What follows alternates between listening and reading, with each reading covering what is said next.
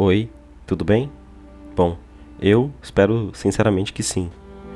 Quando o Antropolis terminou a primeira temporada em dezembro de 2020, nós tínhamos esperança que 2021 começasse de uma forma menos é, desanimadora, menos trágica. A gente caiu do cavalo, né? Mas mesmo assim a gente segue.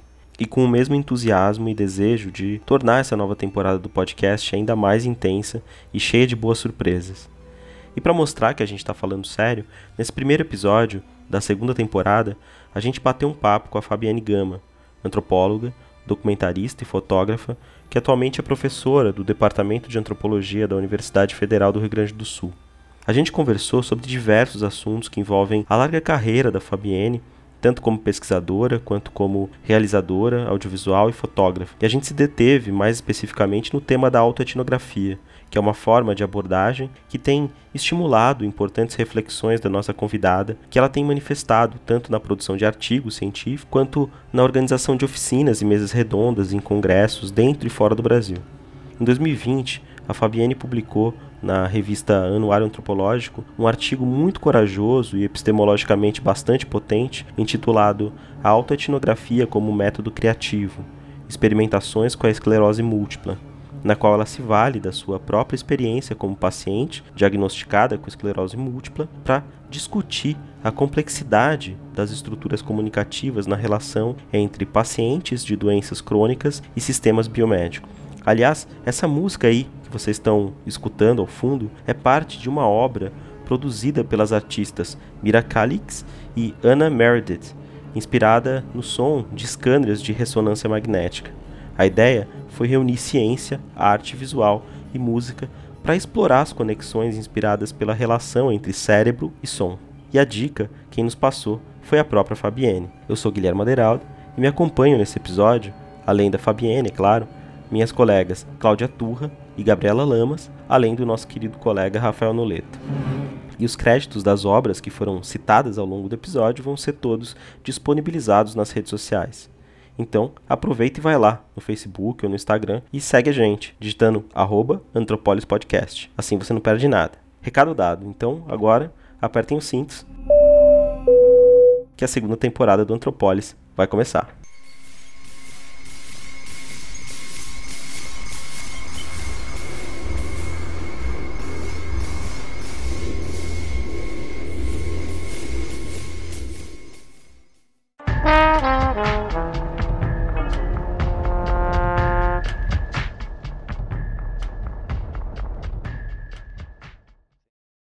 Olá, Fabienne. Seja muito bem-vinda aqui ao Antropolis. Na verdade, há tempos, né, que a gente queria estabelecer esse diálogo com você, né? Mas é, para a gente iniciar de fato a nossa conversa, é, eu queria que você falasse resumidamente a respeito da sua trajetória na antropologia. Obrigada, Guilherme. Antes de tudo, queria agradecer aqui o convite para estar com vocês hoje, conversando né, sobre a minha trajetória, minha pesquisa, dizer que é uma alegria muito grande tá com você e tá com a Cláudia Turra e tá com o Rafael Noleto. A Cláudia Turra que é uma pessoa assim que a minha trajetória cruzou em vários momentos da vida, né? Diria até que desde a graduação, assim, é uma inspiração. Foi foi um convite que eu aceitei com muita felicidade. Então, a minha trajetória, eu iniciei o curso de graduação em Ciências Sociais na UFRJ, no final da década de 90, né? E na época que eu ingressei na faculdade, eu hesitei se eu faria Ciências Sociais ou Comunicação. Né, eu tinha um interesse muito grande pela imagem, desde sempre tive, mas optei pelas ciências sociais porque imaginei naquele momento que ali eu poderia ter um contato maior com discussões políticas. Eu entrei interessada em ciência política e já no primeiro semestre descobri a antropologia e me encantei, né? E aí, quando eu estava na graduação, uma outra descoberta muito feliz foi um núcleo de documentação audiovisual que tinha na UFRJ, ou na VEDOC, Núcleo Audiovisual em Documentação, coordenado pela professora Ana Maria Galano, que era uma socióloga, e que desenvolvia pesquisas sobre representações do Brasil pelo cinema novo. E aí eu comecei a trabalhar com ela na iniciação científica, né, realizando pesquisas, análise de filme. E aí durante a graduação eu sempre é, busquei cursos fora da graduação ou mesmo em outros cursos de graduação que não das ciências sociais é, que suprisse esse meu interesse pela imagem e pela área da comunicação, né? Então, é, fiz cursos de extensão, cursos de especialização, por exemplo, fiz um curso de direção de documentário com o João Moreira Salles, eu fiz um ateliê de cinema e antropologia que existia como extensão na Universidade do Estado do Rio de Janeiro, coordenado pela Patrícia Montemó e pelo Mark Piot, né, que foi uma formação assim bastante importante para mim na área da antropologia visual, e fiz alguns cursos sobre fotografia e iluminação, tanto técnico fora assim, né, da, da, da UFRJ, digamos assim, das universidades, quanto teóricos na no curso de comunicação, na escola de comunicação lá da UFRJ. E aí fui conciliando esses interesses um pouco assim, né? E aí, quando eu terminei a minha graduação, bem perto de eu terminar, na verdade, a professora Ana Maria Galano veio a falecer, infelizmente. E era uma pessoa com quem eu trabalhava já há alguns anos, né? Tinha ali um interesse, inclusive, de seguir trabalhando. E nesse processo, acabei conhecendo melhor professoras da UERJ, recebi é, um convite da professora Clarice Peixoto para cursar uma disciplina com ela como ouvinte de antropologia visual na UERJ. E a partir desse movimento, acabei desenvolvendo o interesse em cursar o mestrado em Ciências Sociais na UERJ com a professora Clarice Peixoto, né? E coordena também um outro núcleo importante de antropologia visual aqui no Brasil, né, que é o INAR. Então, fiz o meu mestrado em Ciências Sociais na UERJ, na UFRJ a gente não tem trabalho de conclusão de curso, né? Então toda a pesquisa que eu fiz foi essa sobre representações do Brasil pelo cinema novo. No ateliê de cinema e antropologia que eu fiz lá na UERJ, a gente desenvolvia como trabalho final um filme etnográfico, documentário, enfim, a gente tinha uma experiência é, de trabalho de campo com registro audiovisual, né? Então eu fiquei um ano acompanhando um grupo de jovens em uma favela do Rio de Janeiro, né, que é o Cantagalo, é, junto com outros três colegas, e a gente realizou o meu primeiro documentário, que foi o Família Tetra. A gente passou um ano no Cantagalo e no final a gente produziu um vídeo documentário de longa duração.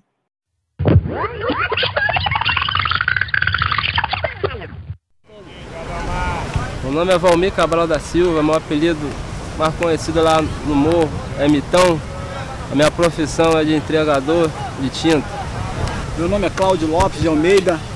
Meu, é, minha profissão é operador de máquina copiadora. Meu apelido na comunidade do Cantagalha é Gambá. Quem é que tá aqui? União Família Tetra! Quem é que tá aqui? União Família Tetra! Alto, porra, cadê a raça? Quem é que tá aqui? União Família Tetra! Um, dois, três, Tetra, Tetra, Tetra!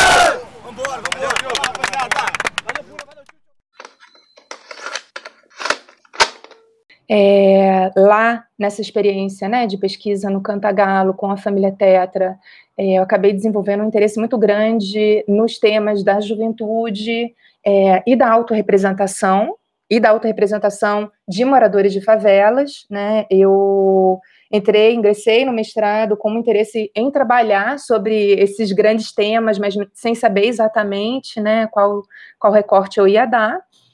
E aí acabei conhecendo já no primeiro ano de mestrado um grupo de fotógrafos moradores de outra favela no Rio de Janeiro, que era o Santa Mar, e era o Olhares do Morro, eles eram chamados assim na época, depois eles passaram por um processo de mudança, viraram uma agência de fotógrafos e terminaram com o nome de é, Agência Olhares, e aí já é uma outra coisa, já agrega fotógrafos de diversos outros países, não só é, não moradores de favelas, né? Mas aí desenvolvi a minha dissertação de mestrado sobre fotografia, fotoativismo, digamos assim, né, de moradores de favelas, pensando a autorrepresentação fotográfica como uma ferramenta política de disputa da representação dessas áreas e dessas, dessa população no Rio de Janeiro. E aí, nesse momento, é, eu conheci também através dos encontros de inclusão visual que aconteciam no Foto Rio, que é um evento idealizado e coordenado né, pelo Milton Guran, que é um fotógrafo antropólogo, que é também uma referência aí na minha trajetória, né? Descobri os encontros de inclusão visual, que eram os encontros que reuniam fotógrafos que estavam trabalhando com essa ideia da autorrepresentação e fotografia como ferramenta de atuação política, de grupos subalternizados, né? E aí eu comecei a acompanhar essa rede. E a partir dessas redes que eu fui acompanhando no mestrado, eu fui levada a uma pesquisa comparativa. Fui levada a Bangladesh para conhecer um outro grupo de fotógrafos ativistas que estavam com um discurso muito próximo né, dos grupos que eu conhecia aqui no Brasil, que era de utilizar a fotografia como uma ferramenta política, utilizar a imagem, é, a autorrepresentação como forma de contra-representação é, realizada né, por grupos mais poderosos, e aí desenvolvi uma tese de doutorado que tratou de um outro grupo de fotoativistas aqui do Brasil, né, que era de um, uma outra região é, do Rio, que é o Conjunto de Favelas da Maré, que era a Agência Imagens do Povo, e a Escola de Fotógrafos Populares, lá eles têm um, é, um, uma triplação, digamos assim, né? Um banco de imagens, uma agência de fotógrafos e uma escola popular, era, era assim, né? Até recentemente. E é, utilizei o grupo de Bangladesh, mas, que também era uma agência, um banco de imagens e uma escola, para pensar, né? É, para ter como contraponto para as minhas reflexões sobre potencialidades e limitações da fotografia como ferramenta política a partir desse discurso é, que era um discurso identitário também. Né? Ali já tinha, tanto no mestrado quanto no doutorado, tinha uma preocupação tanto dos fotógrafos e, portanto, né, minha na pesquisa, de estar tá aí refletindo sobre o que, que significa, né, quando uma pessoa fala sobre si e se representa e o que está em jogo nessas disputas, né, de apresentar sua própria identidade, de ser representado por outros e, e etc. Bom, então segui, né, nesse campo da antropologia visual, fui me especializando mais no âmbito da fotografia, mas é, segui também produzindo vídeos e utilizando vídeos enfim, para diversos fins, pensando né, a imagem de uma forma mais ampla, assim como uma possibilidade de apresentação é, de conhecimento antropológico e também como ferramenta né, metodológica.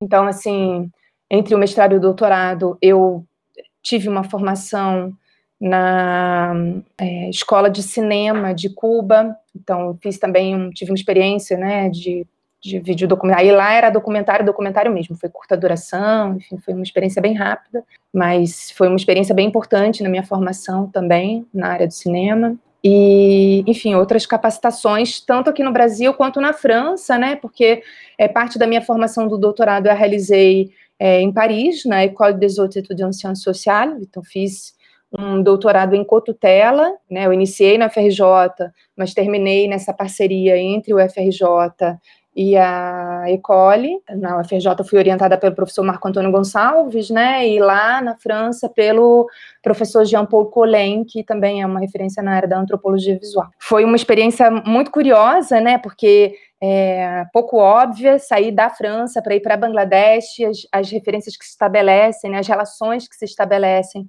com Bangladesh normalmente passam pela Inglaterra, por causa da história colonial, né? É uma língua que se fala em Bangladesh, pelo menos entre as elites, né? O inglês, e é uma história que está ali conectada de diversas maneiras. É, mas, enfim, foi o caminho que eu acabei optando por fazer. Eu tinha um desejo muito grande, né, por causa do Jean Rouch, eu já tinha participado de alguns congressos internacionais lá, na época no Museu do Homem, depois lá no, né, nos, nos, desdobramentos do Museu do Homem, nas outras instituições que o Comitê do Filme Etnográfico ocupou lá na França, né, então tem uma circulação também por essa, esse campo da antropologia visual lá em Paris, então por isso acabei indo para lá, é, mas foi também uma experiência interessante que me fez é, participar de outros circuitos de pesquisa, assim, menos óbvios, né, de, de colaboração e cooperação internacional, então estando lá na França, no final do meu doutorado, acabei sendo convidada para participar de um projeto de pesquisa que reuniu pesquisadores de diversos países que trabalhavam no que eles chamam lá de subcontinente indiano, né, que é Bangladesh, Índia e o Paquistão, a pensar o papel das emoções nas mobilizações políticas da região.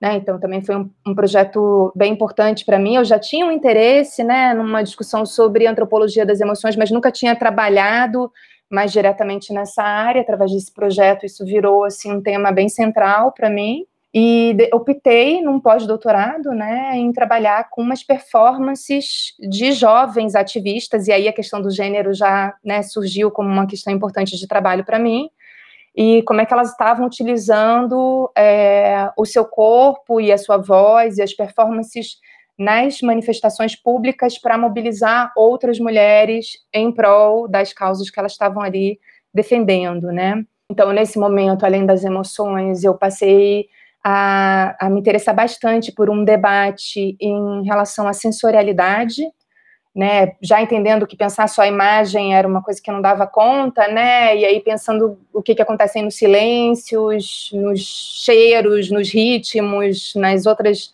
dinâmicas que a gente vive normalmente no trabalho de campo, mas que frequentemente não são é, trazidas como centro do trabalho, né, e aí comecei a, a estudar mais, né, esse, esse campo de estudos. E aí estou falando tudo isso porque é no meio desse processo de fazer esse trabalho e, e, pensar sobre os dados que eu coletei em Bangladesh durante a pesquisa de pós-doutorado, eu recebi o diagnóstico da esclerose múltipla, né? E nesse momento eu estava já na Universidade de Brasília fazendo o meu pós-doutorado lá. Eu trouxe esse projeto de pesquisa para o Brasil, né? Que eu consegui uma bolsa né, da CAPES PNPD para, enfim, desenvolver ele aqui.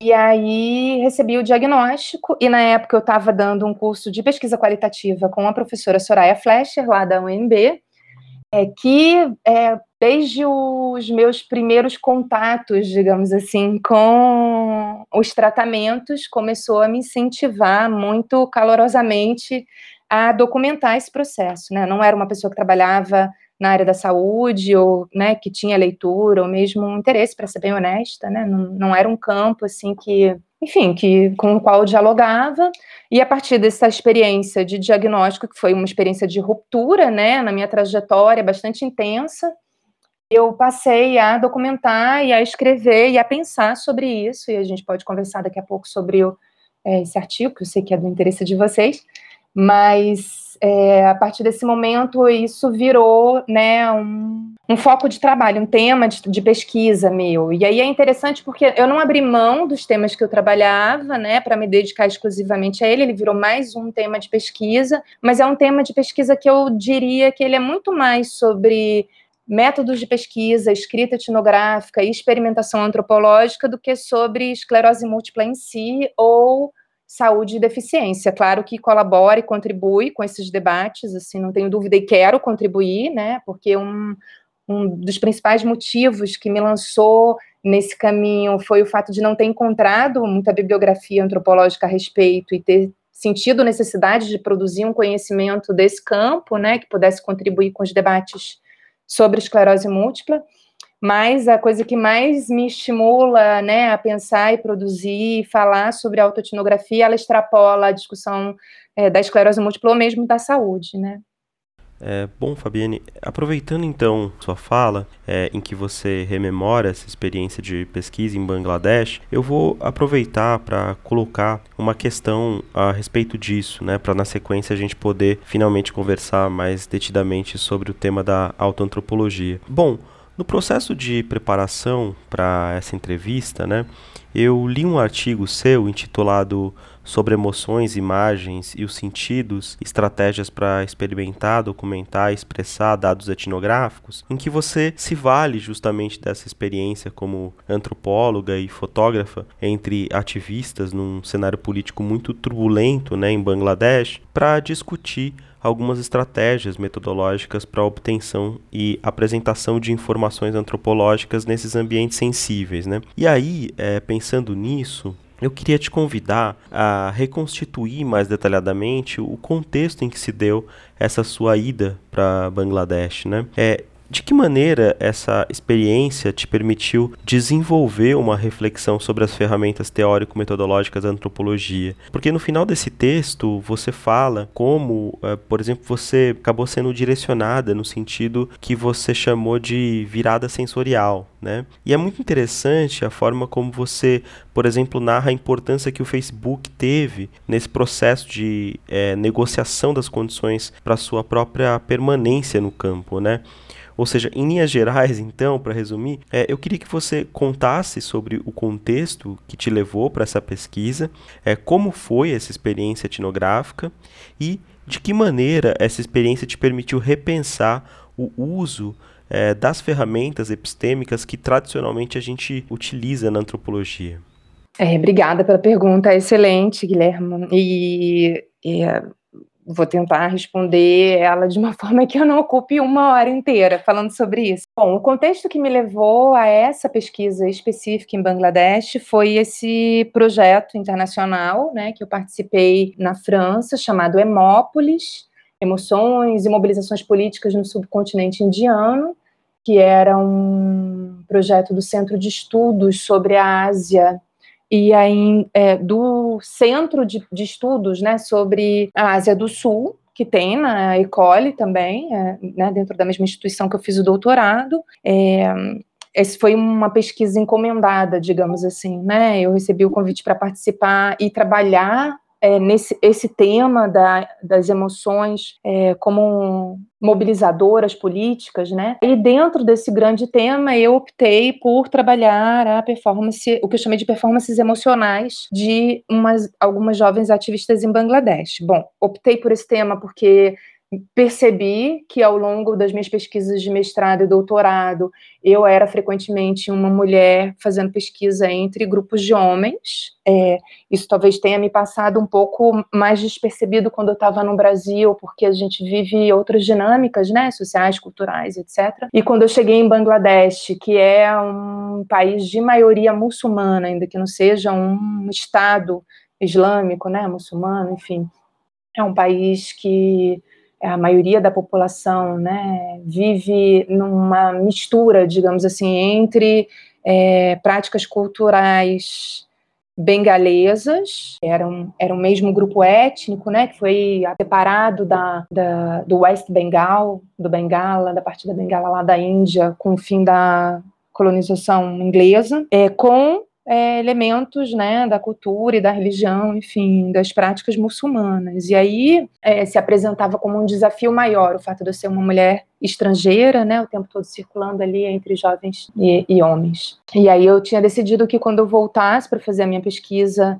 é, de pós-doutorado, eu queria trabalhar sobre questões de gênero e ativismo, e eu queria, eu estava muito curiosa em entender como era o ativismo das mulheres em Bangladesh desde o momento que eu cheguei lá. E aí eu é, tomei contato com uma série de ativistas, né? Isso foi uma relação que eu criei, vamos dizer assim, em paralelo à minha pesquisa e que alimentou o projeto que eu apresentei para o pós-doutorado posteriormente, né? E aí, até então, a minha prática fotográfica, ela também andava apartada da minha prática, da minha escrita, digamos assim, do meu trabalho é, intelectual acadêmico, do mestrado e do doutorado, né? Eu passei o mestrado e doutorado analisando imagens, o que foi muito bom, assim, né, para eu desenvolver a minha, a minha prática fotográfica também, mas era sempre, assim, eu, eu produzi muita fotografia nessa época, mas em trabalhos paralelos, né? E aí no pós-doutorado eu também fiz um movimento que era de unir essas duas práticas em uma pesquisa. E aí se coloca o desafio, né? Como é que a gente vai pensar as emoções que são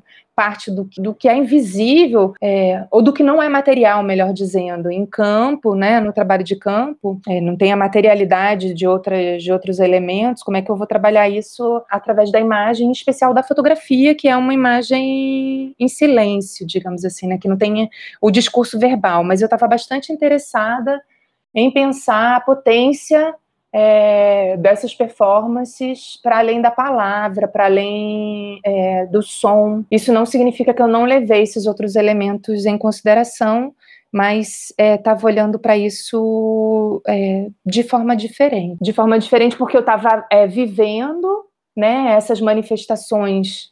É, eu viajei né, com um grupo de ativistas quando eu estava lá, e aí é, dei a sorte e o azar de chegar em Bangladesh num período é, de transição de governos, onde estava tendo um, estavam acontecendo muitas manifestações de protesto contra a forma como o governo é, no poder estava é, levando o processo de transição entre governos, porque em Bangladesh, em geral, é, normalmente eles instauram um governo de transição entre o governo que está no poder e o próximo para fazer as eleições entendendo que isso assegura né, o processo democrático, uma coisa que não aconteceu naquele período que eu estava lá. Isso acarretou uma série de protestos, em especial protestos de grupos islamistas, é, que passaram a atacar comunidades é, rurais, em, especiais, em especial, desculpe, é, comunidades hindus, tem essa, as, os conflitos comunais, como se chama lá, né?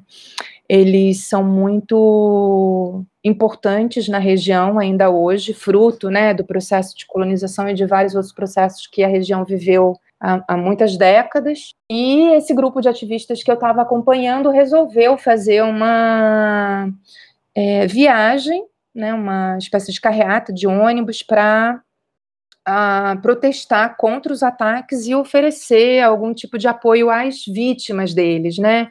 É, então a gente cruzou metade do país é, numa viagem que durou alguns dias e para mim foi uma experiência bastante interessante, né, para acompanhar um, o grupo e e estar tá mais perto, né, das ações dele, entender como é que estava funcionando ali. Eu fui, acho que eu não falei isso, né, contratada, digamos assim, para desenvolver essa pesquisa ao mesmo tempo como fotógrafa e antropóloga, então se esperava que eu produzisse também né, material fotográfico sobre isso, o que é uma posição que ajuda a localizar a pesquisadora em campo, digamos assim, né, o fato de eu estar fotografando fazia com que as pessoas entendessem o que eu estava fazendo ali.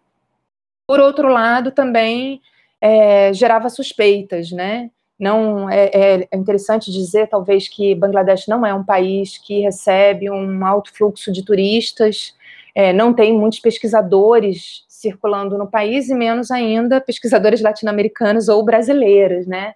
Até hoje, assim, até onde eu sei, eu sou a única pesquisadora que foi fazer trabalho de campo em Bangladesh, né? Eu sei que outros pesquisadores já passaram por lá, né, em outros momentos da vida, mas e que outros também é, já produziram pesquisa do Brasil, né, sobre questões políticas ou mesmo microcrédito, né? São assuntos que em geral as pessoas acabam é, indo, levam as pessoas a Bangladesh, digamos assim, teoricamente.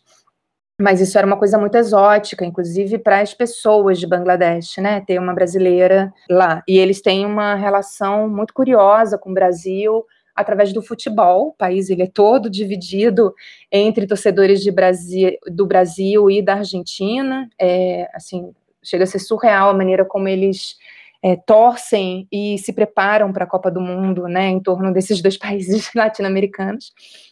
Então, tinha uma curiosidade em relação a mim, a minha pessoa, e ao mesmo tempo uma desconfiança. E essa desconfiança também era agravada pelo fato de eu estar sendo financiada por uma instituição francesa, né, que tinha interesses também políticos, né, na região. Então, somado com os conflitos que já estavam ocorrendo, né, tinha ali uma, uma, uma questão com a minha presença, né, para algumas pessoas e não para outras. Isso fez com que muitas ativistas e muitos ativistas fossem investigar o meu respeito, ligaram para pessoas é, que me conheciam para saber quem eu era, né, o que, que eu estava fazendo ali, se podiam confiar em mim ou não, e utilizaram o Facebook também para investigar as minhas redes de relações, né, e nesse sentido, né, já é, respondendo também a, a, tua pergunta no que diz respeito ao Facebook, é, eu também usava o Facebook para acompanhar né, as redes e, e os movimentos é, das ativistas quando eu estava lá. Quando eu estava lá, antes de eu ir, também depois que eu voltei para casa, digamos assim, né? Isso é uma coisa que acaba é, tendo um impacto na abertura e no fechamento do campo, se a gente quiser falar sobre isso também. É, mas foi muito interessante, porque esses ativistas, né, os, os homens e as mulheres, eles se definiam como é, ativistas online, era um contexto que partilhava muito é, do que aconteceu na chamada Primavera Árabe, né, onde tinha uma série de bloggers e ativistas que estavam ali é, ocupando as ruas, ocupando as praças e também a, atuando né, na online, e em especial nas redes sociais. E então foi algo que eu fui levada a olhar e com bastante seriedade e fui descobrindo nesse processo e no processo de produzir fotografias que o Facebook, em especial para esse grupo, era um campo de batalha, né? Então, assim, é, nessa viagem que eu fiz é, eu produzi um monte de fotografias sobre as manifestações, especialmente. Muitas delas eram dirigidas pelas ativistas e pelos ativistas que me indicavam o que eu deveria fotografar e o que, que eu não deveria fotografar. É, ao final da viagem, me pediram para compartilhar as imagens que eu produzi. É, muitas das pessoas passaram a utilizar essas imagens que eu produzi no seu próprio perfil do Facebook, até hoje, né? Até hoje elas publicam e me marcam e utilizam, enfim, essas imagens para diferentes ações.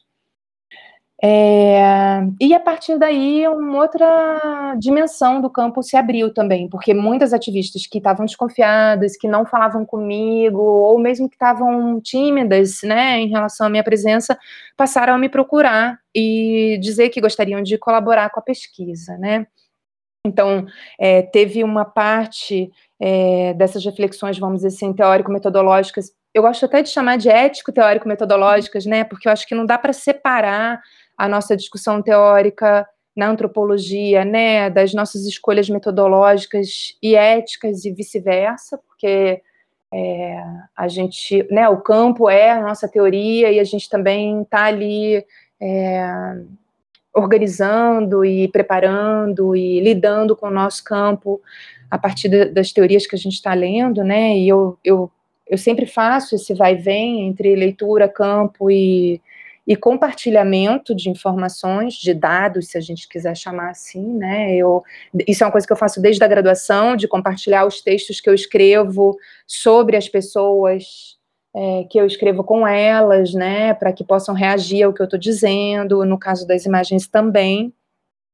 E aí isso foi muito interessante, assim, né? Como isso não foi uma estratégia planejada previamente, digamos assim, né? Claro, eu, já imaginava que eu ia compartilhar as imagens com elas, mas não imaginava o, quanto, o, o impacto que isso teria no, no trabalho de campo, né?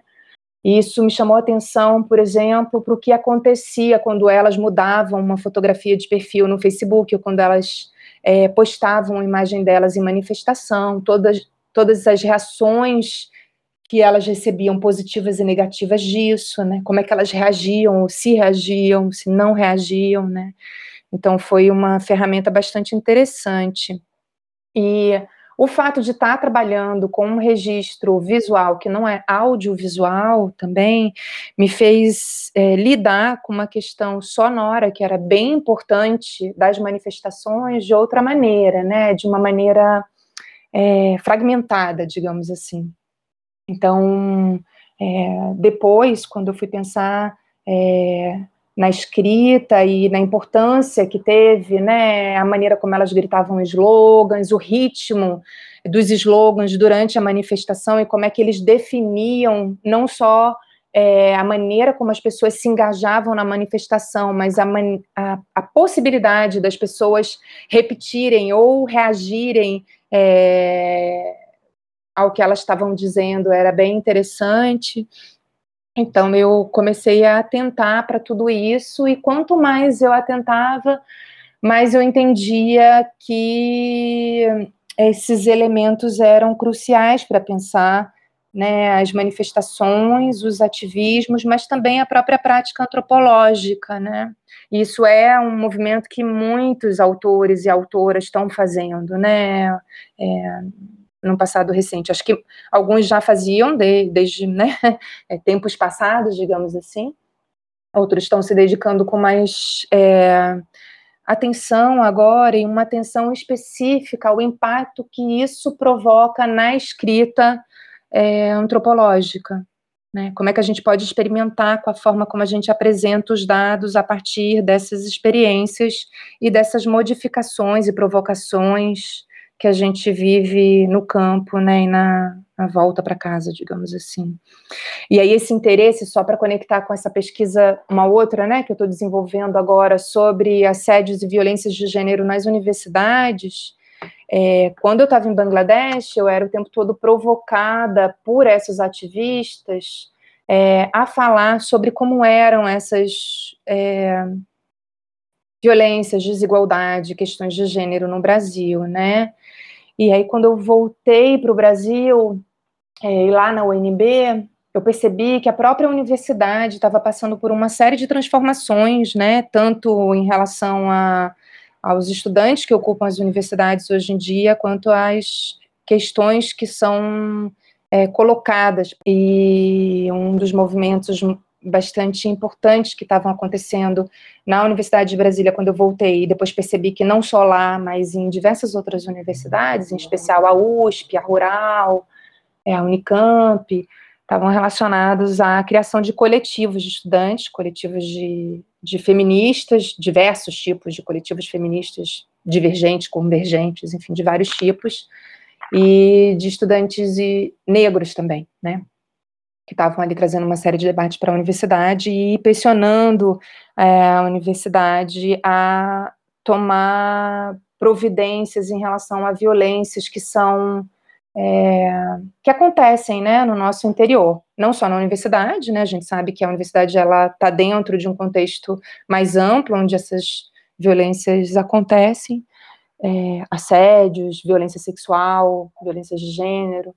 E aí acabei sendo provocada a pensar sobre isso também. E acabei chegando, quando cheguei aqui na URGS, né, iniciei esse processo de aproximação a esse tema via ativismo, né, via engajamento com é, professoras e estudantes para pensar e tentar promover ações, ações de extensão ou ações pontuais na UNB e quando cheguei aqui na URGS, é, optei por transformar isso num projeto de pesquisação, né? Então, atualmente eu também desenvolvo um projeto de pesquisa é, sobre assédios e violências nas universidades que visa é, promover ações para mitigar esse tipo de violência nas nossas instituições. Bom, Fabiane, é um grande prazer te receber aqui. Eu acompanho teu trabalho já, como tu disseste, há alguns anos, né? Tenho uma grande admiração pela tua sensibilidade, pela tua inteligência e pelo engajamento que tu demonstra nos teus trabalhos. Né? És uma pessoa que tem sólida experiência é, no campo da imagem, principalmente como fotógrafa, também na produção de exposições, né? Tive o prazer de, de participar de exposições que você coordenou e sempre com muita competência.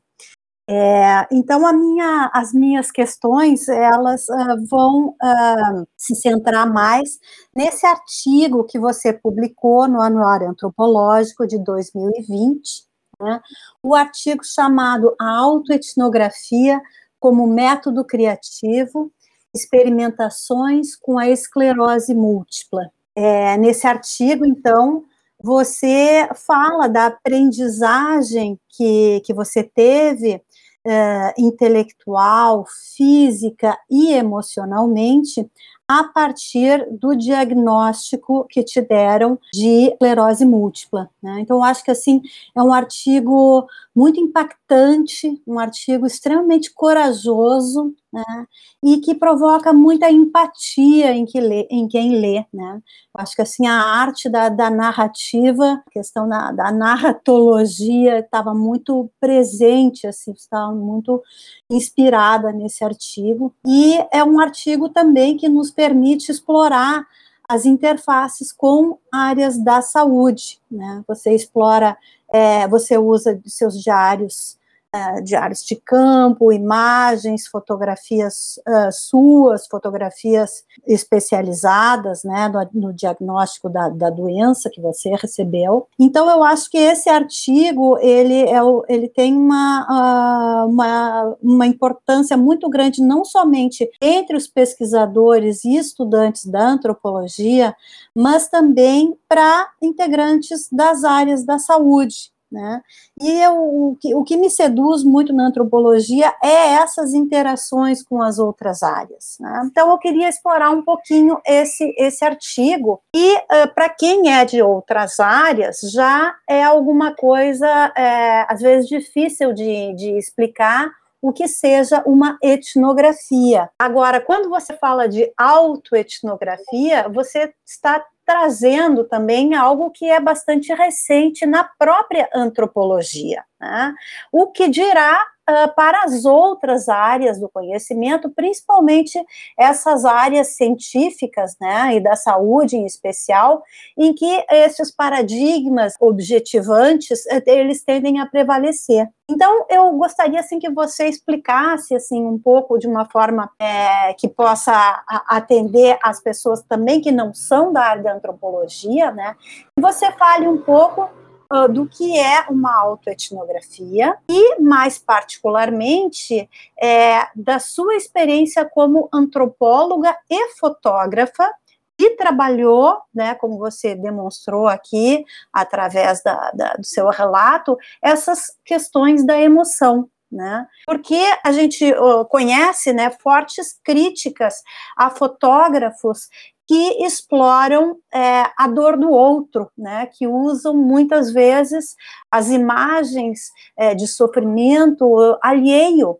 né, é, né, também nós temos o livro da Susan Sontag, né, Diante da Dor dos Outros, né, agora aqui você está falando da dor de si. Então, acho que é alguma coisa assim é muito muito relevante assim que, que você você explore, porque também é um texto que ele provoca justamente pela sua capacidade uh, narrativa e de trabalhar com a questão da afetividade, com a questão do engajamento, você também está trabalhando com a questão da afecção, né? É também é uma dos pontos que você aborda na conclusão do seu artigo, a questão é, da afecção, né, que uh, nós uh, da antropologia já é, conhecíamos através daquela antropóloga francesa chamada Favre Sadat, e abordou uh, um tema tabu para a modernidade, né,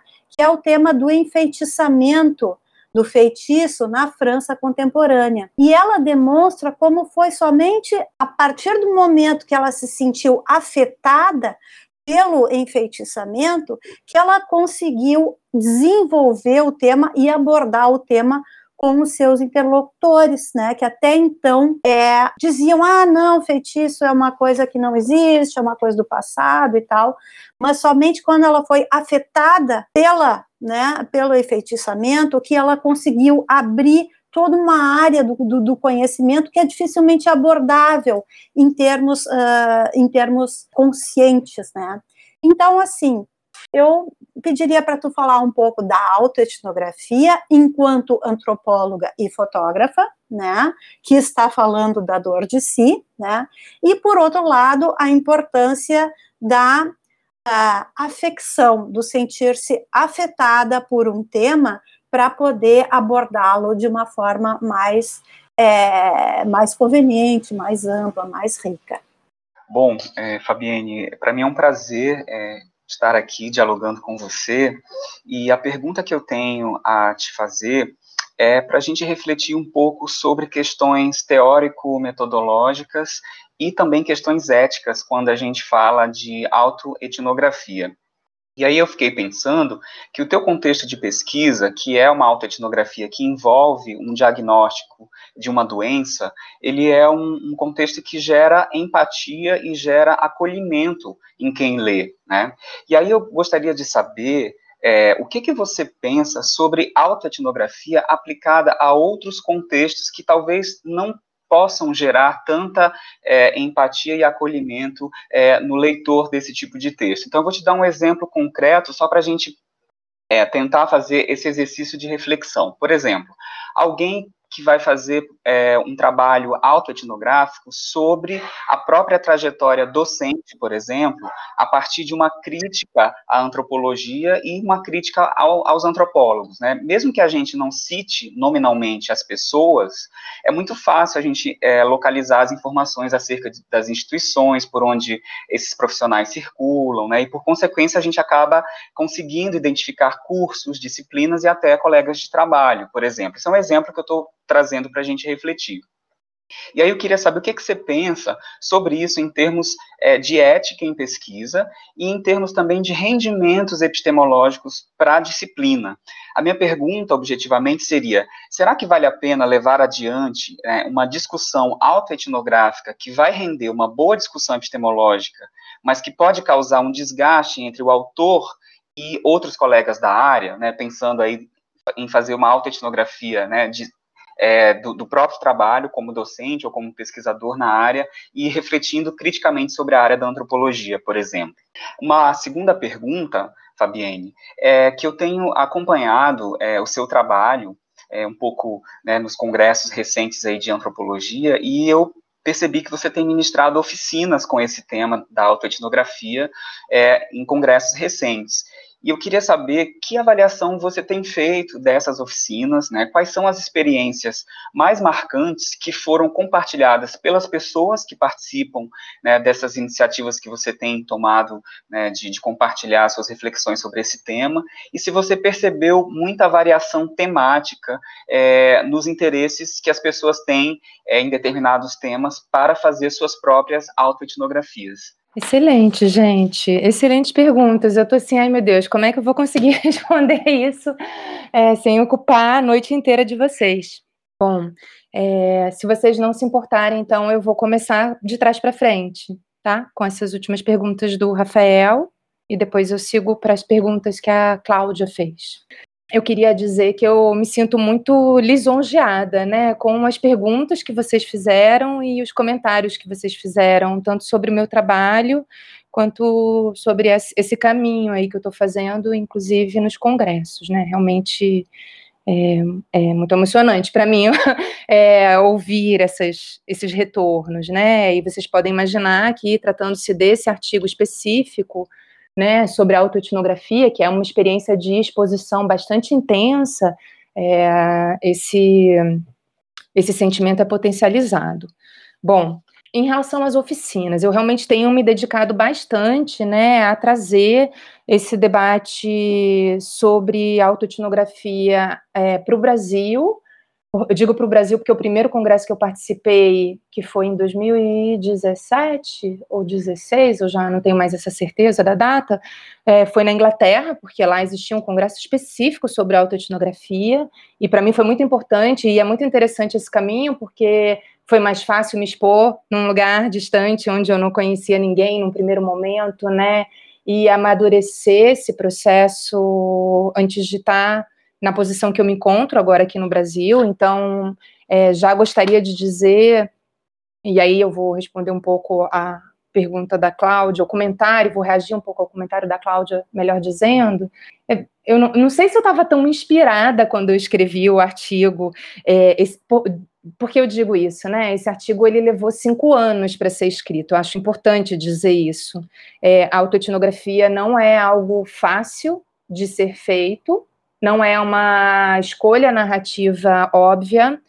É, digo isso também porque tenho ouvido muitas críticas em relação à autoetnografia e muita gente, quando critica, eu imagino que desconheça a discussão do campo e frequentemente acusa de ser uma escolha preguiçosa, vou usar uma palavra forte, porque é isso, né? Como se a pessoa que não quisesse dar o trabalho de fazer trabalho de campo é, tivesse optando por escolher algo que ela pudesse falar, e, e aí se mistura uma ideia é, do que, que é uma autoetnografia, do que, que é o lugar de fala, por exemplo, que é uma coisa que eu percebo que, que há muita confusão, né? Tem muita gente que é, gostaria de abordar um tema antropológico a partir de um lugar, né, de uma perspectiva e trazendo talvez a sua experiência como pesquisadora, é, isso é algo que a gente faz, né? Muita gente faz, e, e, com bastante frequência na antropologia, e esse debate sobre reflexividade não é um debate novo. Isso não é a mesma coisa de você produzir uma etnografia a partir de uma experiência pessoal, uma experiência corporificada né? E aí é bem interessante a gente pensar esse lugar da experiência corporificada, e aí quero chamar atenção né, para aquilo que eu estava falando antes sobre sensorialidade, sobre as emoções, né, sobre, sobre um engajamento, um engajamento que é muito pessoal, né, e que é, que é muito a partir dos nossos corpos, e aqui eu não estou pensando né, nesse binarismo corpo-mente, eu penso nisso como uma coisa é, única, porque é, é, eu, eu, bom, Bom, posso trazer um, um, exemplo concreto de uma oficina que eu dei na última RBA, que foi linda, né? Para é, responder também, já vou fazer aqui uma resposta conjunta, tá? A oficina de autoetnografia que eu e outros dois colegas, né, três colegas, na verdade, oferecemos na última RBA, o Gustavo Raimondi, o Nelson Felice e a Anaí Guedes, é, reuniu um público bastante diverso, assim. Muitos estudantes de graduação, alguns de pós-graduação e professores.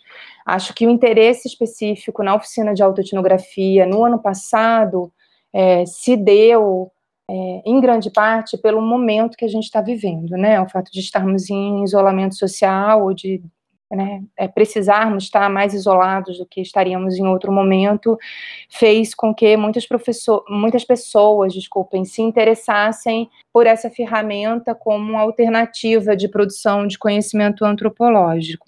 Por outro lado, uma coisa que eu tenho notado já tem alguns anos é que muitas das pessoas que se interessam pelo tema da autoetnografia são pessoas que querem tratar de assuntos que tendem a ser silenciados.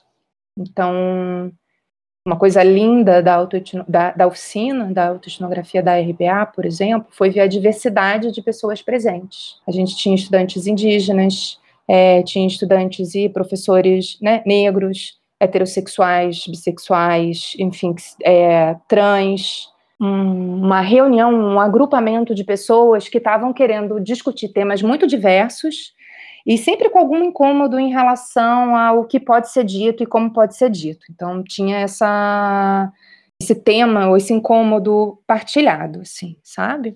É, e muita gente sem entender, porque muitas vezes quando gostaria de experimentar com a autoetnografia, sempre recebia uma reação um pouco dura é, de professores ou colegas dizendo que a autoetnografia é uma coisa muito complicada, é, não dá para fazer, e sem nunca explicar muito exatamente o que, que é, porque é um desconhecimento geral mesmo, né, em relação ao que, que é isso. É, e tenho sido muito convidada a falar sobre autoetnografia e tenho ficado muito feliz com isso. Não acho que a autoetnografia é uma, forma de produção de conhecimento que sirva para todo mundo, nem que sirva para todo tema, é, como nenhum método de pesquisa ou nenhuma forma narrativa é, né? Então, assim, é, eu acho que é mais uma ferramenta que a gente tem aí à disposição, é, fazendo já um paralelo com qual a diferença, né, entre etnobiografia ou autoetnografia, que o Guilherme me perguntou, é, a gente pode falar também sobre a biografia, a autobiografia, né? Eu diria assim, é, é, é, é, ruim quando a gente não gosta muito, né? Nós antropólogos de ficar definindo as coisas muito rigidamente, porque a gente sempre percebe que, enfim, tantas teorias quanto o mundo é fluido. Então, é, é por mais que a gente tente didaticamente ficar colocando em caixinha, isso é mais é, falso do que verdadeiro, digamos assim. Mas uma etnobiografia seria um trabalho no qual a gente se dedica a pensar sobre a biografia de uma outra pessoa, que não a nossa, a partir de temas etnográficos, de questões etnográficas, de problemas etnográficos que nos mobilizam, né? A gente estaria falando aí numa terceira pessoa, talvez sobre uma segunda pessoa, enfim. Enfim, fazendo uma pesquisa sobre outra pessoa, melhor dizendo, porque é uma coisa a maneira como a gente vai apresentar isso no nosso texto, né? A autoetnografia, ela está é, nos provocando a pensar não só sobre o método, mas sobre a escrita. Né? E um dos potenciais da autoetnografia é em relação à forma escrita. E essa forma escrita é, empática, que engaja o leitor ou a leitora, que faz com que as pessoas compartilhem experiências pessoais a partir dessa leitura, é uma forma bastante trabalhada, assim, sabe? Eu, de novo, passei cinco anos trabalhando nesse artigo, estudando, né? É, e, e com conhecimento que era acumulado no campo da discussão sobre é, relações de poder, sobre representação e sobre autorrepresentação. Percebam como isso me foi muito útil depois, né?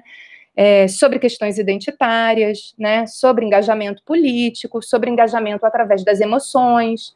Então, é, foi muito consciente assim a forma com que eu tentei provocar as pessoas a se engajarem através dos seus próprios corpos não só no meu texto, mas nas minhas apresentações autoetnográficas, porque nelas eu uso som, uso som da ressonância magnética, eu mostro imagens, é, algumas imagens né, mais pessoais do que essas que estão arti no artigo, porque a publicação no artigo também foi uma negociação, a publicação do artigo, desculpem, também foi uma negociação, né, com pareceristas e comigo mesma, porque a autoetnografia ela exige da gente um, um processo que é difícil, que é de escolher e, e arriscar é, até onde a gente quer se expor, né? Até onde a gente vai com essa. É, e não é a troco de nada que eu publiquei esse artigo depois que eu já tinha o meu cargo de professora na universidade pública e né, já estava com ele bastante amadurecido e já tinha apresentado ele e compartilhado ele com muitas pessoas anteriormente. Acho que isso é uma coisa importante de se fazer quando uma pessoa está iniciando um trabalho etnográfico, é é, compartilhar isso com grupos de confiança para que receba retornos, né, e você entenda é, o quanto aquilo ali está fazendo sentido, né, para as outras pessoas ou não. Eu digo isso porque se é difícil a gente encontrar esse tom, né, na etnografia de uma forma geral, na autoetnografia, que é uma etnografia que vai ser produzida a partir de uma experiência pessoal, ele é mais difícil ainda. Mas a autoetnografia não é uma etnografia né, não é um trabalho que é feito desconectado com é, outras experiências. Pelo contrário, né, ele é, ele passa assim, a autoetnografia, na minha percepção, uma boa autoetnografia, digamos assim, ela passa pelos mesmos processos que uma etnografia, e eu já recebi questionamentos, né, de colegas dizendo, ah, mas por que você está chamando isso de autoetnografia? Isso é simplesmente uma etnografia. E aí sim, respondi, claro, isso é uma etnografia, uma autoetnografia ainda é uma etnografia, né? Mas é uma etnografia que visa justamente provocar né, quem vai ler e, e chamar atenção para o potencial desse conhecimento produzido a partir de uma experiência vivida de forma muito intensa e corporificada, né? No meu caso, a partir de uma ruptura, o que também é, facilita esse processo de reflexão crítica, né? É diferente de outros temas de pesquisa, mas que é bem interessante, né? Se a gente pensar que durante muito tempo existia essa tensão na antropologia em relação ao quanto a gente pode se engajar ou não se engajar com o tema que a gente está trabalhando. E o que eu percebo a partir da experiência e das reações que eu tenho recebido à minha autoetnografia é que esse engajamento político, ético, teórico e corporificado, ele não atrapalha a produção do conhecimento etnográfico, né? ele potencializa ela.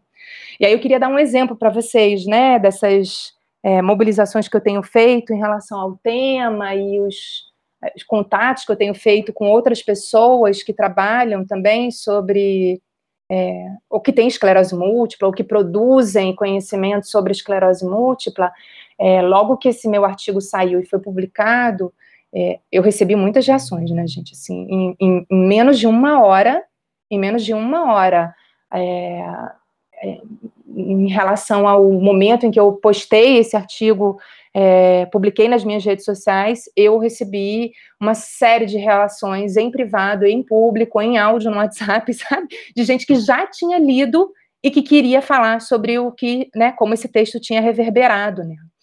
E agora, inclusive, eu tenho pensado muito em escrever sobre essas reações. Bom, uma delas é de uma pessoa que é, é ativista, né? Ela tem um blog chamado Esclerose Múltipla e eu, chama Bruna Rocha, que fez uma tese na área da educação também sobre esclerose múltipla. E a Bruna escreveu o seguinte para mim: ela disse assim.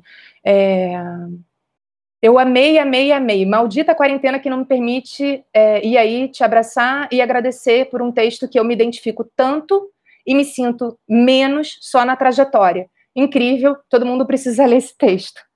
E eu ri muito quando recebi essa, essa reação dela, porque se o texto é sobre mim e sobre a minha trajetória, como é que ela se reconheceu em tudo menos na trajetória, né?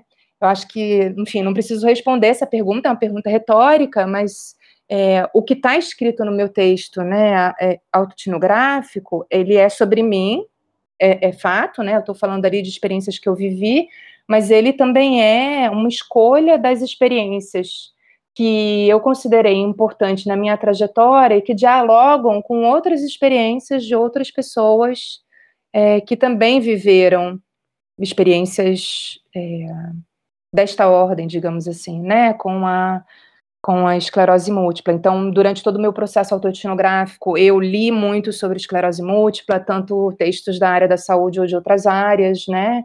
É, eu conversei com muitas pessoas que receberam diagnóstico em diferentes momentos da vida e fui entendendo o que dessa experiência que era minha é partilhada, né, socialmente, culturalmente, e o que não é.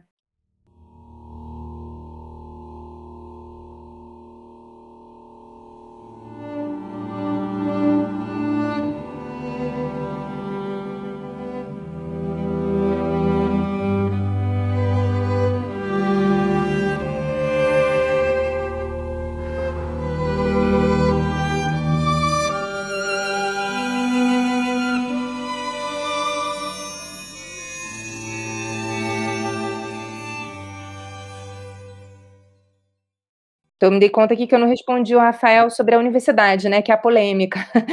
Mas então, respondendo a tua pergunta, é, eu acho assim, a, a autoetnografia, ela tem como característica trazer questões, né, que por vezes são é, delicadas. Claro que assim, o, os interlocutores que poderiam se chatear com o meu texto não são os meus colegas de trabalho, né? São os médicos, por exemplo, né? Ainda que eu tenha recebido reações médicas muito positivas, o que me deixou bastante surpresa. É, mas é, existem alguns temas, sim, que talvez pudessem gerar alguns desgastes. Eu estou aqui pensando é, eu sei, eu conheço, tenho uma estudante, né, aqui na UGS que tem pensado também trabalhar, por exemplo, com o processo de elaboração de pareceres e avaliações por pares, né, avaliações anônimas etc. Esse também é um outro processo delicado, né, que dentro da nossa área específica poderia gerar algum tipo de desgaste.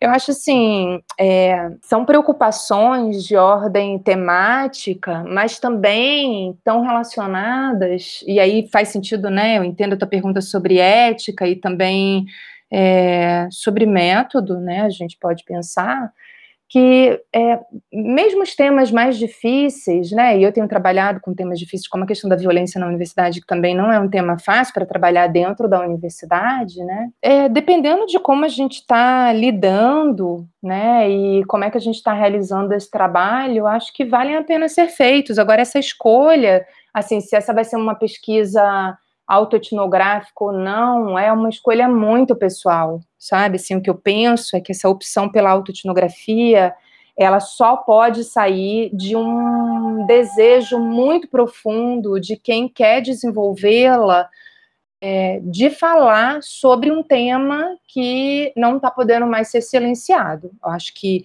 o que eu tenho percebido é que nesses debates que eu tenho acompanhado, nos textos que eu tenho lido, né, sobre a autoetnografia, é que ela surge como uma estratégia metodológica e escrita também, quando determinadas pessoas percebem que no lugar onde elas se encontram, elas têm um conhecimento privilegiado, né, sobre determinado assunto, é, e querem abordá-lo inevitavelmente, né, a partir de uma reflexão que envolve questionamentos de poder, né?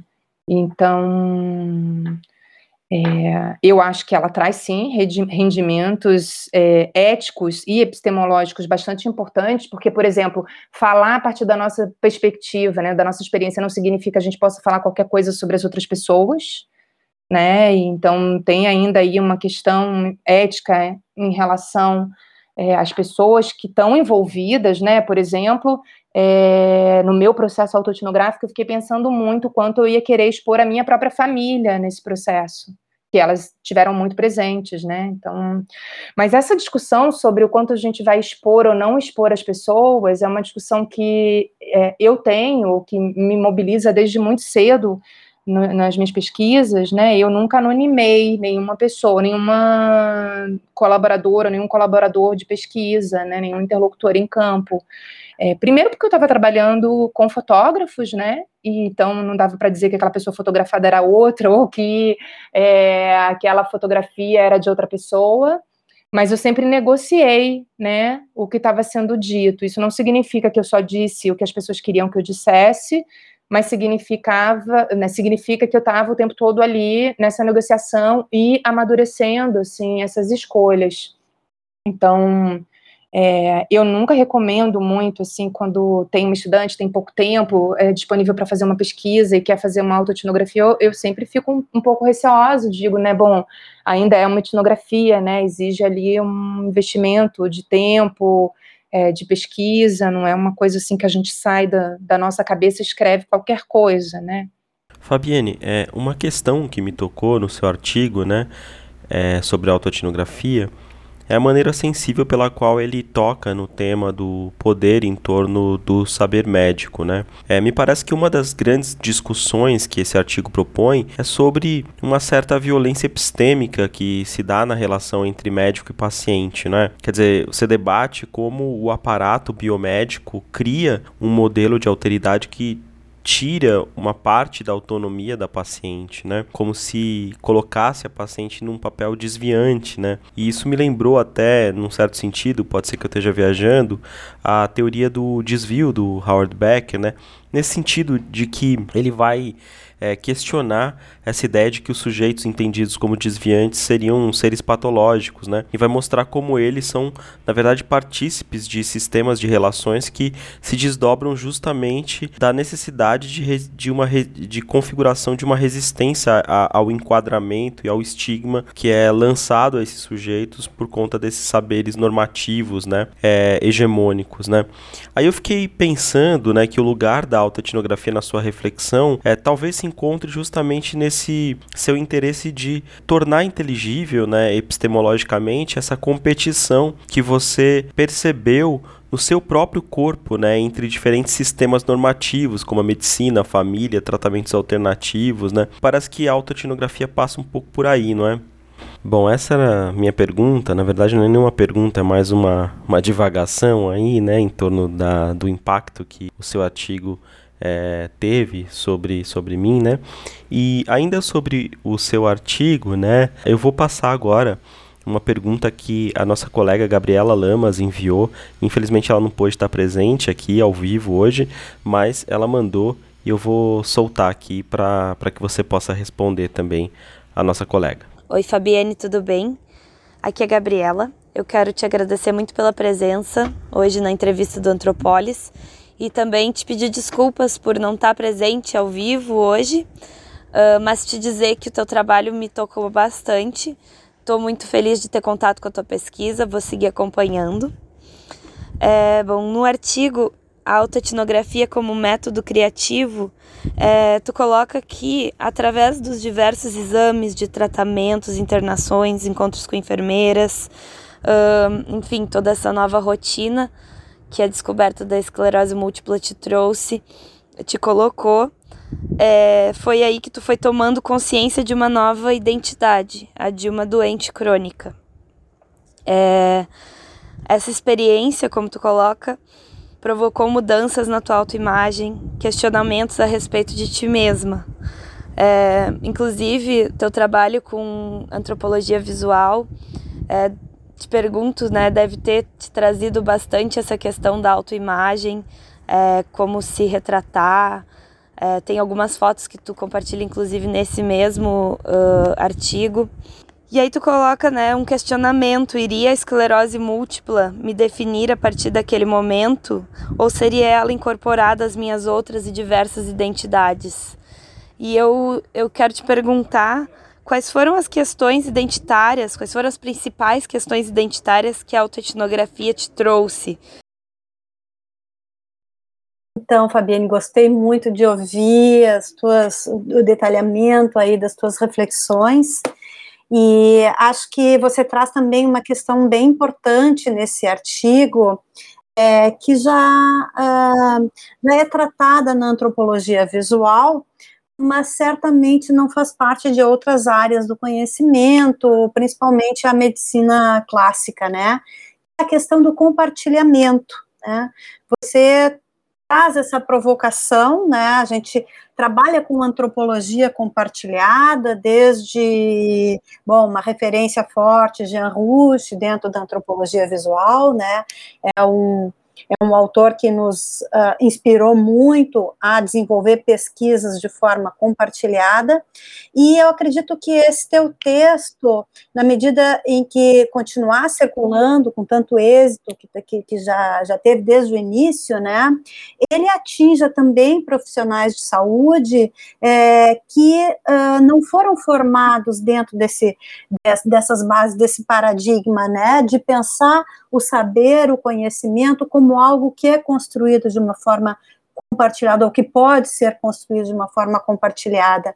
Então, eu acho que é, é, um, é um artigo bastante provocativo e que certamente vai ter muitos desdobramentos e que pode influenciar outras áreas do conhecimento uh, a partir de uma ideia de que o saber uh, não é não é algo que se constrói sozinho, né? E, e principalmente esses saberes que envolvem ação, que envolvem é, intervenção, né? Você agora está uh, desenvolvendo uma pesquisa ação, né? Então essa questão do compartilhamento, acho que ficou uh, muito clara no teu artigo e pode é, beneficiar outros outras áreas do saber também. Ah, Fabiane, eu queria também comentar que é, te ouvir falar é, é, muito interessante porque você traz uma série de questões que eu acho que trazem é, rendimentos incríveis para a antropologia, é, porque quando a gente fala de autoetnografia, a gente está a gente não está falando é, de experiências que são absolutamente individuais, né? Porque a gente entende que nenhuma experiência é de todo individual, seja porque é, outras pessoas passam por experiências semelhantes às nossas, ou porque as nossas experiências, por mais pessoais que elas sejam, elas fatalmente envolvem outras pessoas que estão no nosso entorno. Então, acho que falar de si também é falar de outras pessoas, né? Mesmo que a narrativa, mesmo que a escrita etnográfica, a escrita autoetnográfica, ela esteja centrada numa experiência específica e que tenha esse, é, é esse campo da individualidade mais é, aflorado no texto, né? Então, isso é muito importante também para a gente pensar quais são os limites limites éticos é, da, da, da escrita autoetnográfica e até onde a gente pode ir com essa escrita, é, entendendo que ela nos coloca é, é, é, essas barreiras de saber identificar, né, até que ponto a gente pode avançar, até que ponto é, é, a gente também não está invadindo, né, outros, outros campos de experiência que talvez possam gerar é, desgastes, né, e, po e, possam gerar é, complicações éticas do ponto de vista da ética em pesquisa. E uma outra coisa que me chama a atenção você trazer é que é, é essa sua percepção de que o campo de pesquisa centrado na autoetnografia, ele em geral traz pessoas interessadas no desenvolvimento de temáticas que são geralmente silenciadas, né? Então, é, me parece que é, as pessoas engajadas, né, com esse tipo de, de abordagem, elas estão é, é desenvolvendo tentativas de é, questionamento de poder, como você fala, né? Questionamento de, de, de desses silenciamentos mesmo, e que isso é um movimento muito difícil, porque ele envolve uma exposição individual, né? E envolve também um campo emocional é, é, muito forte, que é muito difícil de enfrentar, porque a partir do momento que um texto é publicado, ele deixa de ser seu, né? E a sua experiência, é, ela passa a ser compartilhada, passa a ser lida e provoca muitas reações nas pessoas, né? E essas reações, dependendo da temática, elas podem gerar empatia, mas elas podem é, gerar também resistência, elas podem gerar também muitas críticas.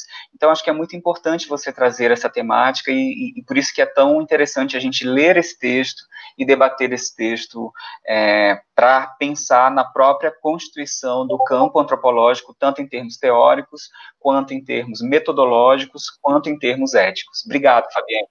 Perfeito. Muito grata, Rafael. Acho que vocês falaram tão bem e lindamente sobre o texto que é, podia terminar com vocês falando, né? É, agradeço muito, muito mesmo. Eu acho que você tem razão, Rafael. É, a autoetnografia ela coloca uma série de desafios, né, para a escrita e para subjetividade de quem está escrevendo né? Parece esse, esse, limite da exposição é muito difícil. Né? De novo, eu trabalhei e apresentei muito esse texto antes de fixar ele no artigo.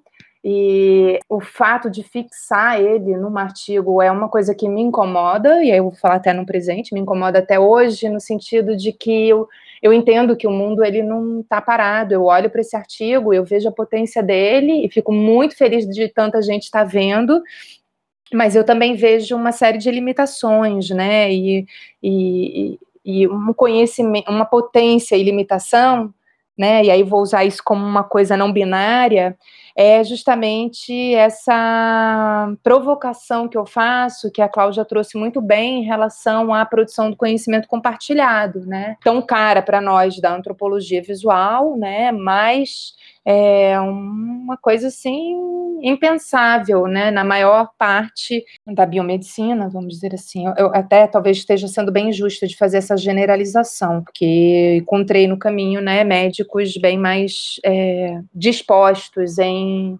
em negociar as minhas escolhas. E eu entendo esse lado e esse limite da biomedicina, né? Porque, por um lado, é, no que diz respeito aos médicos, aos neurologistas especialmente, é, eles não, não têm essa formação, como a Cláudia já pontuou, né? O contrário, a formação é para é, que você se afete menos, né, com esses dramas que as pessoas estão vendo. É, por outro lado, tem uma questão jurídica bastante importante, né? Existem é, processos contra médicos que não cumprem protocolos e médicos que são né, alvejados, assim, apedrejados se não é, se propõem tratamentos alternativos. É, gostei muito dos comentários do Guilherme, né, e o fato de você ter trazido o Becker, é, o Goffman é outro autor também, né, que me influenciou um tanto aí nessas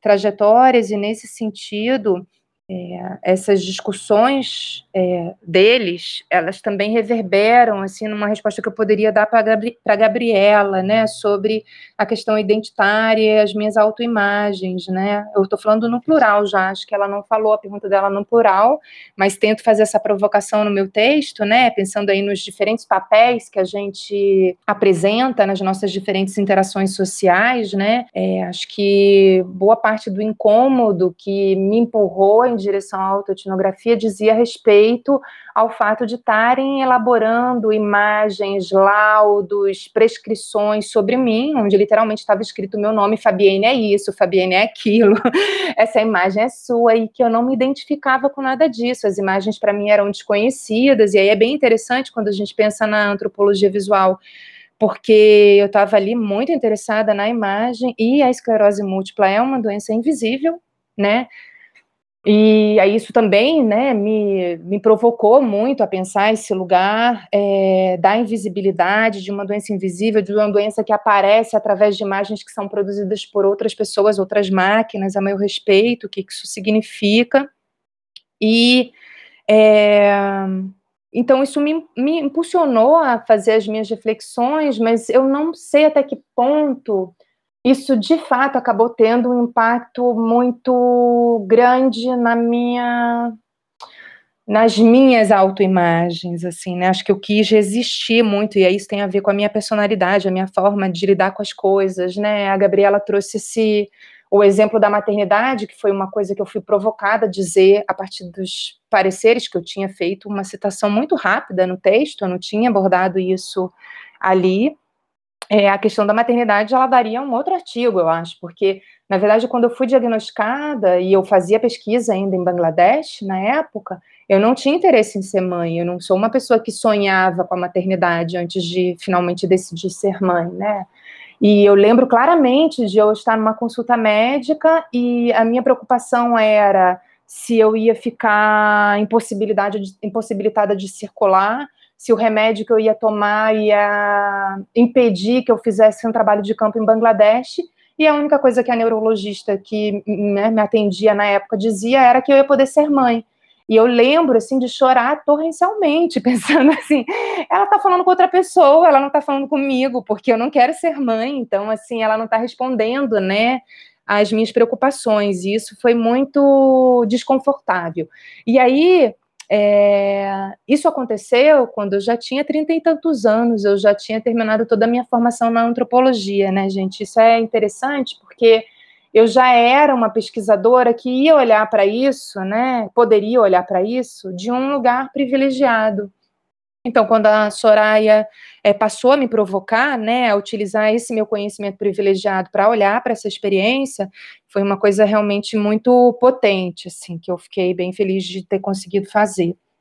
É, no que diz respeito aos grupos de pacientes, os grupos de apoio, é, eles têm uma importância incrível, né? Principalmente no momento de diagnóstico, eu vejo muita gente é, falando sobre isso, muita gente frequentando os grupos é, e trocando nos grupos, né, os seus desafios, desde estar tá faltando remédio no SUS até será que você pode tomar vacina, por exemplo, né, da, da Covid ou não pode, o que, que acontece, você já tomou, o que, que aconteceu, então tem uma troca de experiências que acontece nesses grupos, que é bem importante, é, por outro lado, assim, a minha forma, o, o que realmente me tocou nesse processo, e no processo do diagnóstico em especial, foram conhecimentos produzidos no campo das artes. Assim, aí tem a ver também, de novo, com, né, isso é muito pessoal, o que, que acaba tocando cada pessoa e como é que cada um lida com isso também. Porque se eu sou uma paciente impaciente, digamos assim, eu conheço muitas outras que preferem se poupar do estresse de ter que tomar alguma decisão e delegam isso com muita tranquilidade, muita segurança aos médicos, né? Então, assim, não defendo que todos os médicos precisam estar negociando tudo com né, todas as pessoas. Acho que não é por aí. Mas é, eu lembro, assim, as coisas que me representavam, né, que eu me reconhecia e me identificava muito, eram, por exemplo, nos quadrinhos do Rafael, agora me, me faltou o nome dele, eu vou ter que procurar. É, ele é aqui do Rio Grande do Sul, inclusive, chama Memórias de um Esclerosado. É, ele desenha várias experiências né, com a esclerose múltipla é, e, para mim, Rafael Correia, o sobrenome dele. Não conheço ele pessoalmente, a gente nunca conversou, né? Meu acesso ao trabalho dele é realmente através do trabalho dele.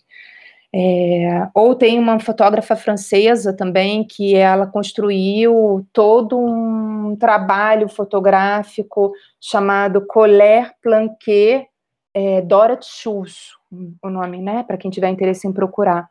Todo um trabalho de trazer para o visível sintomas invisíveis da doença. Tudo isso, assim, é, todos esses é, trabalhos acabaram me inspirando muito também. Né, quando eu fui tomando contato.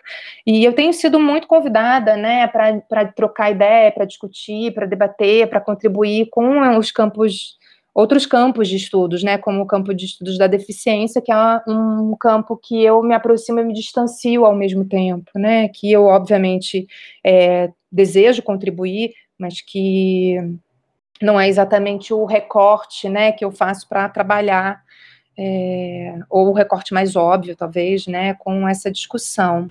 Poxa, Fabiane, muitíssimo obrigado pela conversa que você nos proporcionou, né? Foi um momento de um grande aprendizado para todos nós e eu tenho certeza que para todas as pessoas que tiverem o privilégio de escutar esse nosso papo, né? Uh, enfim, falando por mim, eu saio daqui hoje plenamente satisfeito, muito feliz mesmo por essa interlocução tão incrível, por essa verdadeira aula que você é, nos deu aí sobre teoria antropológica, sobre ética e sobre é, sensibilidade, né? É, enfim, fico por aqui, te agradeço mais uma vez. Muito obrigado. Então, agora queria realmente reforçar meu grande interesse nesse tema. Como eu disse, eu acho que ele abre portas para a gente estar tá dialogando da antropologia, a partir da antropologia, com essas áreas da saúde, né, mesmo que seu interesse inicial não tivesse sido esse, é óbvio que atinge é, profissionais de saúde, futuros profissionais, né? E eu acho que a antropologia, você demonstra como a antropologia tem muito a oferecer no diálogo com outras áreas do conhecimento. Então, também fico muito feliz né, do, dos nossos laços com a URGS, é, que é a instituição onde é, você é, é, professora atualmente, né? Esses laços sempre se reforcem, porque é a instituição aonde eu, eu também é, fiz a minha formação de graduação e de mestrado, e então é, são, são esses vínculos aí que nos nutrem, e eu te agradeço imensamente pela, por essa, pelo tempo que tu dedicou para gente, tá? Eu uh, certa de que esse, esse, esse episódio vai circular bastante, também vai beneficiar muita gente. Bom, Fabiane, eu gostaria de reiterar os agradecimentos da nossa equipe do Antropolis.